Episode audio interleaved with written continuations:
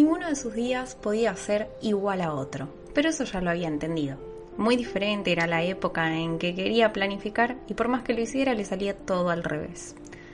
Pese a ese detalle, había algo que en su vida no podía faltar y ella había encontrado el lugar perfecto que siempre lo tenía a su disposición, el café. Con sus dispositivos electrónicos en mano, dispuesta a iniciar su día de trabajo, se dirigió hacia Geisha Green, su lugar en el mundo, ese bar que lo tenía todo para hacer de su día el mejor de los días. El aroma de café podía olerse incluso una cuadra antes de llegar. Ese era el aroma que la hacía sonreír y pensar qué café iba a pedir el día de hoy.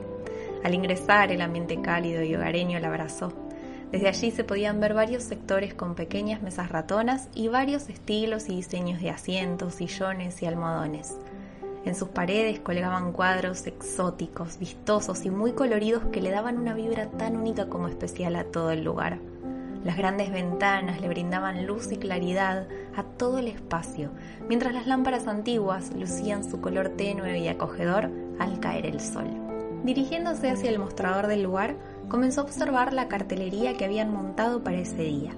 Todos los días cambiaba, ya que anunciaban las nuevas promociones y delicias que habría disponible para su compra y degustación.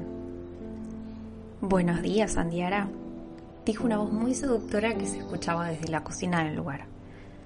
Hey Mike, aún no logro entender cómo sabes cuando estoy aquí sin siquiera verme. Eso es algo que te voy a contar solo cuando aceptes mi invitación, dijo Mike mientras se acercaba hacia el mostrador. Invitación. Vamos, Mike. Los dos sabemos muy bien cómo puede terminar eso. Mm, no, no lo sé. Pero estoy dispuesto a saberlo, le respondió Mike mientras le guiñaba el ojo. De hecho, hoy te voy a preparar algo que llegó en la madrugada y aún no has probado. Mike, Mike, sabes que estás yendo por el buen camino. ¿De qué se trata? Este es el Elida Geisha, un café de Panamá, proveniente de la finca Elida State, que es considerado uno de los mejores a nivel mundial, le respondió Mike mientras preparaba cuidadosamente ese café. Mike, eso debe ser oro.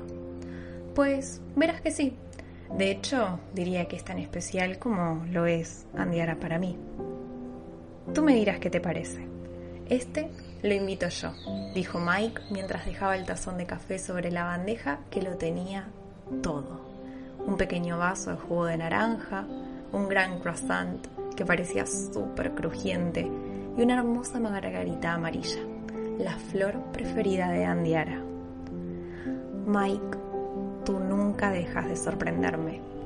Gracias, dijo Andiara, totalmente ruborizada. Y jamás dejaré de hacerlo. Que lo disfrutes, mi bella Andiara.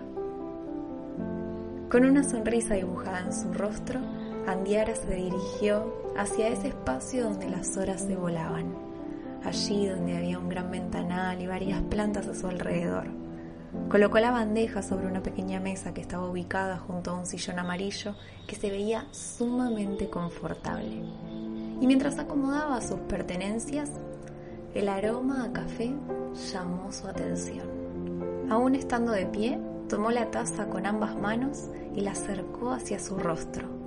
Se podían percibir tonos florales, cítricos, jengibre y algo que le recordó a las orquídeas de su tía Perla. Cerrando los ojos, casi a punto de beber ese café que parecía tan especial como jamás lo había sentido, algo le quitó la paz. Un fuerte estruendo proveniente del exterior la dejó perpleja. El terror la invadió y sus manos comenzaron a temblar, derramando ese café sobre ellas. Desde el ventanal estaba observando el mismísimo caos. Los edificios se derrumbaban uno tras otro mientras los colores de la ciudad desaparecían como por arte de magia, quedando totalmente tapados por una nube de polvo y escombros.